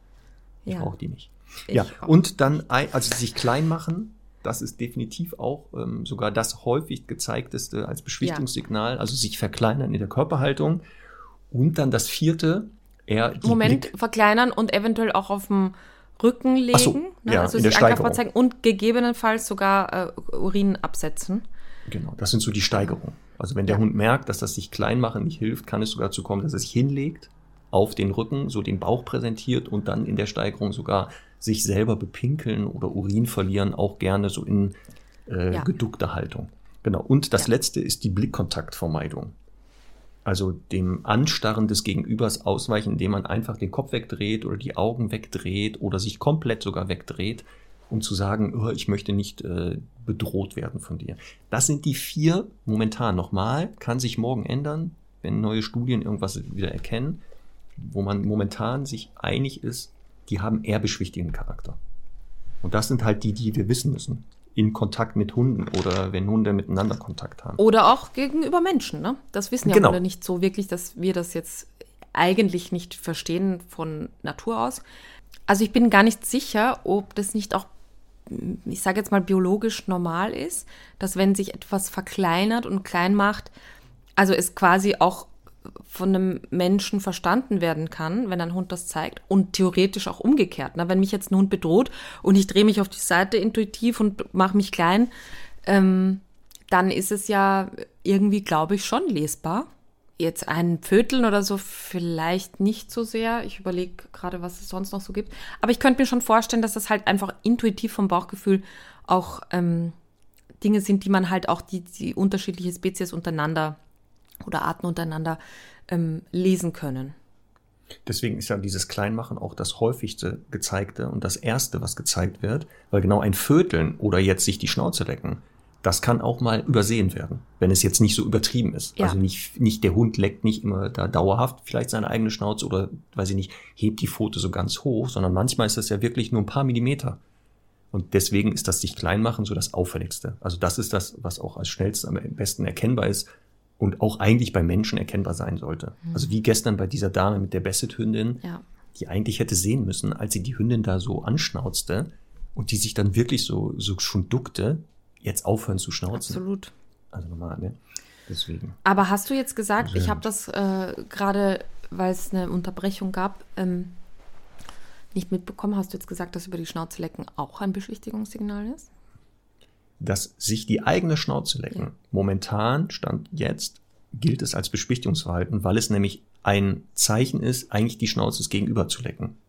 Es ist ja das ursprüngliche Futter-Bettel-Verhalten, was die Welpen zeigen, wenn sie abgestillt werden, das Schnauzelecken der Mama, des Papas oder älterer Geschwister, die dann Futter hervorwirken.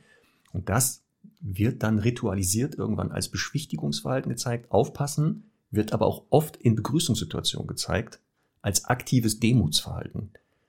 Deswegen hier sehen wir ja schon, dass das manchmal sich so alles überschneidet und nicht in Stein gemeißelt ist. Ich halte das, das auch so wirklich für völlig falsch, ähm, auch wenn das vielleicht oh. irgendwo steht. Also ähm, ich meine, in unseren Ausbildungsunterlagen ist das schon äh, adaptiert worden. weil ähm, es natürlich so ist, also auch bei Semmel, die hat ja bei ihren Best Buddies, ist die ja wirklich ganz klein und welpenartig immer. Und wenn die jetzt dann Hund trifft und die Ohren dann zurücklegt und quasi in der Luft andeutet, ich möchte dir gegenüber die Schnauze lecken, dann ist das aber auch eine andere Form, nämlich dann macht sich die Zunge sehr lange und es wird sozusagen im, immer in der Distanzverminderung immer mehr und so. Aber das ist ein ganz anderes äh, Verhalten, als eben sich einmal über die eigene Schnauze zu lecken. Ähm, das kommt ursprünglich daher natürlich, genauso wie halt, keine Ahnung, äh, Anschleichen, Drohfixieren ja auch eine eigentliche Handlung aus dem Jagdverhalten ist, die halt dann dafür ähm, adaptiert wird. Äh, das ist ja bei ganz, ganz vielen verschiedenen Varianten einfach so oder bei vielen Verhaltensweisen. Ähm, ich habe dir, weil ich ja letztes Mal schon ähm, also von dir gehört habe, dass du das immer noch so vertrittst, extra auch ein Video gemacht mit meinem neuen Auto, das jetzt einen automatischen Kofferraum hat. Und äh, ich habe es sehr mal heimlich gefilmt, als ich diese Türe geschlossen habe mit der Fernbedienung, dass die, stell dir vor, dem Kofferraumdeckel beschwichtigt. Ja, das, deswegen. Also das über die genau Schnauze das, leckt. Wir müssen unterscheiden Hm. über, also dieses Zunge raus, seitlich über die Schnauze oder Zunge raus über die Nase. Ja, aber seitlich über die Schnauze ist ja, kann ja auch Futtererwartung sein oder von mir aus sich das Maul abputzen nach dem Fressen. Das ist wieder Genau, was anderes, finde ich. Ja, und deswegen, das ist ja das wieder das Schöne in der Hundekommunikation, dass dieses Signal oft auch andere Bedeutung hat. Genau, sich die Schnauze sauber machen, den Speichel weglecken, weil man schon Futter erwartet, aber sich über die Nase lecken eine ganz andere Bedeutung haben wird. So, Marc, dann deine zweite Hausaufgabe. Äh, suche mir ein Video oder äh, Ja. drehe extra eins, das mir Ja. zeigt, genau diese Schnauze lecken, das ein Beschwichtigungssignal sein soll. Ich habe, glaube ich, tonnenweise Ja, sehr gut, Material. sehr gut. Genau. Können wir ja dann Das werden wir, von mir aus auch irgendwie live abspielen und diskutieren. das machen wir. Das werden wir tun. Oder bei unserem Treffen, was ja vielleicht noch mit einer bestimmten Person im Raum steht hier. Ja, und Da können ähm, wir uns das mal angucken. genau, aber mach dich mal darauf gefasst, dass ich recht habe. Ich werde jetzt nicht das kommentieren. Das äh, lasse ich unkommentiert einfach so stehen. So, Frau Sporer. Ich glaube, wir haben die wichtigsten ähm, Dinge zum Thema Deeskalationsstrategien bei Hunden heute besprochen, ausgiebig. Weißt du, was wir nicht, also nur so als Randnotiz auch nochmal, Ja. kurz differenzieren zwischen Beschwichtigungs- und Beruhigungssignalen? Äh, Ja, genau. Müssten wir müssen wir das, glaube ich, doch noch im Abschluss machen. Mhm. Genau. Weil der Unterschied ja da schon ist, das eine wird von unten nach oben gesendet. Der Rang niedrig, der unsichere sendet eher Beschwichtigungssignale. Moment, auch da hätte ich kurz den Veto. Entschuldigung. Aber wenn sich zwei Hunde auf Heute der bist du Hundewiese- sehr frech. Heute Ja. bist du sehr frech. Nee. Also, wenn sich zwei Hunde auf der Hundewiese begegnen, hast du ja vorher selbst gesagt, dann gibt es da keine Rangordnung. Deswegen bin ich da auch nicht zufrieden mit der rangniedrige, ranghohe, sondern Stopp, stopp, stopp. Was habe ich gerade gesagt? Der Rang niedrige oder unsichere von beiden.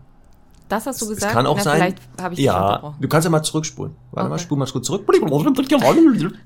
So, Beschwichtigungssignale werden eher von unten nach oben gesendet. Der Rang niedrige oder unsichere Das Hund sendet eher ein Beschwichtigungssignal. Ja, deswegen habe ich nochmal Da habe ich zurückgespult. schon, schon äh, Ja, ich weiß, du bist schon wieder der, Ja. du bist schon auf 180 gewesen, dein Puls, hier deine Schlagader war raus, du bist schon der Terrier-Typ geworden. Puls ist bei 76, Wieso? kann ich nur sagen. Ne?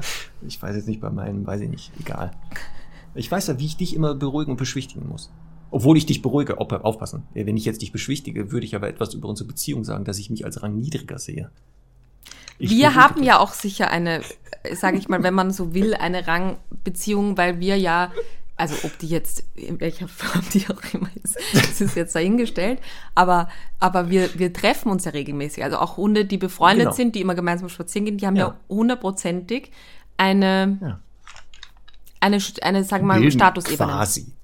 Genau, die Ja. bilden quasi sowas Ja. aus. Und sowas haben wir auch. Ja, Und deswegen zeige ich bei dir eher Beruhigungssignale und du vielleicht auch Beruhigungssignale. Das musst du selber wissen. Also ich interpretiere die eher als Beschwichtigung. Obwohl du ja kaum die zeigst. Du zeigst ja eher immer nur Angriffssignale bei mir. Widersprichst mir, bist frech, mach die Hausaufgaben nicht, verziehst dein Gesicht, wenn ich äh, Witze erzähle. Also da sehe ich wenig Beruhigung, Beschwichtigungssignal auf deiner Seite übrigens. Ja, Hunde, die sich ja regelmäßig treffen, haben ja sowas wie quasi so eine Rangordnung bilden die ja dann aus. Also es ist nicht wirklich die Definitionsrangordnung, das äh, bedeutet ja was anderes, aber es ist manchmal sowas wie eine quasi Beziehung, Rangordnung, wie man das auch bezeichnet. Ähm, und die ist halt auch nötig, ne, um sowas, man muss sich ja regelmäßig treffen, so wie wir beiden. Hunde, die sich allerdings auf der Hundewiese treffen, haben so etwas ja nicht. Deswegen brauchen die sich ja auch nichts auszumachen. Aber es gibt halt immer auch so von der Ausstrahlung und Körpersprache her oder auch von, vom Wesen her das potenziell souveränere, sicherere Gegenüber und das potenziell unsichere Gegenüber. Das kann natürlich auch zwei, sein, dass sich zwei unsichere treffen, die dann wahrscheinlich entweder sich gar nicht erst treffen, weil sie halt beide unsicher sind, oder sagen, okay, wir sitzen im gleichen Boot, dann nähern wir uns mal gemeinsam vorsichtig an. Oder eben auch zwei sehr sichere Hunde treffen. Das kann dann sehr souverän sein und äh, ja, einfach kurz und knapp und gut. Oder halt aber, es sind halt zwei ernste, sichere Hunde. Das wäre dann nicht so gut, wenn die sich, also wenn die da vielleicht in einen Konflikt geraten. Aber ich will nur damit sagen, also Hunde, die sich, fremde Hunde, die sich treffen, da gibt es eben, wie du schon gesagt hast, Marc, wahrscheinlich ein unsicheres und ein sicheres Gegenüber. Sehr oft. Ne? Ja. Sehr oft ist das so. Ja. So. Und dann gibt es halt, ja, aber das sichere Gegenüber, wir wollten doch Beruhigungssignal erklären. Ach so, ja. Die ja. dienen halt dazu, genau, ähm, im Gegenteil zu den Beschwichtigungssignalen, die eigene Friedfertigkeit zu demonstrieren. Also auch zu sagen, guck mal, von mir geht keine Gefahr aus. Kannst die äh, kannst den, äh, dich entspannen, alles wird gut. Ähm, und auch das, ganz oft sieht man, dass, dass diese Hunde so wie desinteressiert dann wirken. Also als wenn die einfach den, der andere gar nicht da wäre und den eher so wie ignorieren und dadurch halt auch zeigen, ich bin gar nicht so an dir interessiert, also so toll und wichtig bist du ja gar nicht für mich und damit auch nicht bedrohlich aus meiner Sicht. Und ist ein Zeichen von eigentlich Souveränität. Also wenn ich Beruhigungssignale sendere, dass ich ja auch sage, ich schätze dich auch nicht als gefährlich ein oder als Konkurrenten. Ähm, und das kann man halt auch als Mensch dann bei Hunden, wenn man merkt, dass die eigene Nähe oder das eigene Verhalten einen Hund verunsichert oder verängstigt, eben Beruhigungssignale senden. Das ist schon sinnvoll. Also zu sagen, ich gucke den gar nicht an, ich gehe hier einfach in Bogen an dem vorbei oder weiß ich nicht, ich hock mich hin und wühle hier so ein bisschen im Gras, so eine Art Schnüffeln anzudeuten und zu sagen, komm, so wichtig bist du nicht, ich beschäftige mich hier gerade mit dieser Stelle. Also eher so sein Ding zu machen und dem anderen dann auch die Möglichkeit zu geben, mal zu entspannen. Da habe ich ein ganz tolles Video, das werde ich dann auch gleich am Veröffentlichungstag posten von Semmel, die ähm, eben mit ihrer Strategie, also wir haben auf einer Wiese einen äh, Irish Setter getroffen, ich glaube ein Rüder war es, und die sieht den halt und krempelt sich schon mal die Ärmel hoch. und er kriegt sie mit, steht aber mit, also ganz souverän da, wenn ich mich richtig erinnere, auch mit erhobener Route, kriegt das mit, bleibt stehen, nimmt sofort Druck raus, schaut weg und ist so, ähm, ja, also ist einfach, ist einfach da, aber äh, hat einfach so total zurückgefahren. Und dann sieht man so richtig bei ihr, dass sie sagt, okay, was mache ich jetzt? und, und der Hund, also wirklich ein absoluter Profi in Sachen Kommunikation, der hat das so gut gemacht, dass eben dieser potenziell, tendenziell asoziale Hund äh, wirklich dann auch eine, eine, schöne, feine Begegnung mit dem hat. Ne? Das ja. ist, ähm, und das ist schön. posten auf jeden Fall. Ja? ja? Dass wenn Kommunikation funktioniert, dass da auch mhm. wirklich kaum was passiert. Also es dann Voll. keine Eskalation gibt. Also Beschwichtigungs-, Beruhigungssignale, ähm, diese Unterscheidung gibt es und sollte man auch schon wahrnehmen. Wie gesagt, äh, weil man auch hier schon erkennen kann, wer ist der sichere, wer ist der unsichere eher in der Beziehung vielleicht. Sehr gut. Guck, wir haben wieder eine Hundeüberstunde natürlich produziert. War aber auch klar, komm, das ist die erste Folge im neuen Jahr. Wir hatten so viele Sachen noch nachzuholen. Ähm, deswegen nehmt uns das bitte nicht übel, Stunden. Oh ja, es ist schon eineinhalb Stunden tatsächlich. Ja, wir zeigen auch ganz doll äh, Beschwichtigungsverhalten, gerade beide, weil wir ja mhm. überzogen haben. Was ich ja weiß, was viele Stundis gar nicht mögen, wenn wir eine längere Folge machen.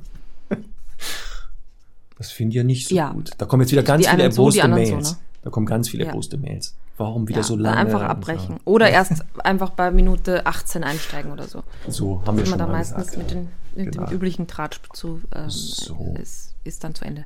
Komm, jetzt sind wir sowieso schon über die Zeit. Bist du noch bereit für ein Das errätst du nie, noch zum Abschluss? Puh. Oder nächste ja, Woche. Ja, also Epiphänomene habe ich ja eh auch nicht erraten. Ja, gut. Komm, mach mal das nächste Komm, wir Stunde. müssen das, wir müssen, ja, genau. Dann machen wir nächste ja, Stunde. aber wir ich freue mich sehr drauf. Ja, das ist ein super Ding. Also wenn du das Oh, weißt, cool. ne? Hut Ja. ab, Frau Sporer. Dann, also Cool. ich wusste es nicht. Ich bin darüber gestolpert zufällig und ich dachte, was? Was soll das denn sein? Musste erst mal gucken, ob es das wirklich gibt. Das ist sehr gut. Also wenn, wenn du das weißt, Hut ab. Wirklich, Hut ab. Aber ich kriege jetzt keinen Tipp wahrscheinlich. Nein, bist du verrückt? Ich weiß doch, dass du da Ja. recherchierst wie verrückt. Du kommst dann auf die Lösung. Ja, nichts, ja, nichts. So leicht machen wir das nicht. Okay. Sehr gut. Dann ähm, sehen wir uns nächste Woche zur bekannten Zeit am bekannten Ort. Thema, ich wiederhole das nochmal, nächste Woche. Ach so, das Thema müssen wir noch sagen. Für nächste Woche. Was, worüber reden wir da denn? Was behandeln Ja, wir da? ähm, wir, wir haben uns gedacht, ähm, wir merken das auch immer wieder in der Hundeschule, dass vom Anfang des Jahres nochmal so richtig die Motivation hochgeht bei den Hundemenschen und äh, sie sich ganz doll irgendwie vornehmen, Hundetraining zu verbessern, Rauchen aufzuhören, abzunehmen und all diese Dinge. Und deswegen, also wir können euch ja bei den anderen Themen nicht helfen, aber wir können euch natürlich helfen, ähm, da in Sachen Hundeerziehung nochmal so einen Booster mitzunehmen und werden so die typischen zehn Themen, Verhaltensprobleme, wie, wie wollen wir es nennen? Top 10 Probleme und wie man sie angeht oder trainiert. So, So. genau. Das wird das Thema sein. Also, Ja. eure Vorsätze werden wir aufnehmen und euch Genau, sagen, und Stundis gerne, ähm, wenn es jetzt vielleicht, ja, ihr könnt uns ja gerne auch noch äh, Ideen schicken, was wir da reinpacken sollen in die Top, Top 10.